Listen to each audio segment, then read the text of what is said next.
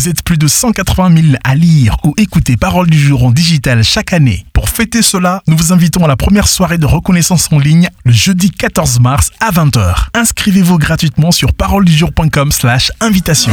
Parole du jour, chaque jour un mot d'encouragement avec Bob et des Bigasses. La sagesse vaut mieux que les perles. Aucun objet précieux n'a sa valeur.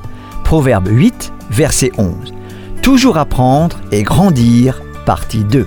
Bonjour à tous. Pour ce faire, il faut reconnaître les points suivants.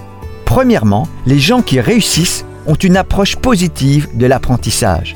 Josué a appris de Moïse. Timothée a appris de Paul. De qui ai-je choisi d'apprendre? Sidney J. Harris a écrit Un gagnant sait combien il lui reste encore à apprendre, même lorsqu'il est considéré comme un expert. Un perdant veut être un expert avant d'avoir appris assez pour savoir à quel point il en sait peu. Tout est une question d'attitude.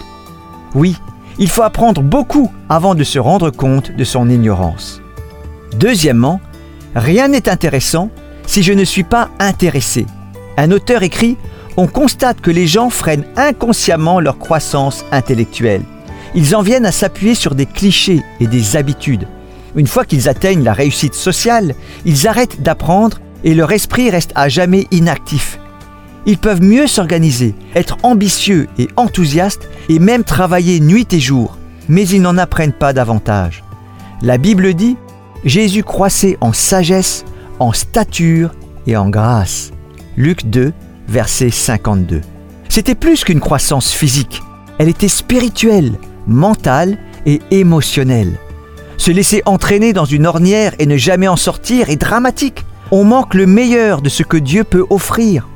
En revanche, les gens enseignables sont complètement engagés dans la vie. Un rien les enthousiasme. Ils sont curieux de tout et ont soif de progrès.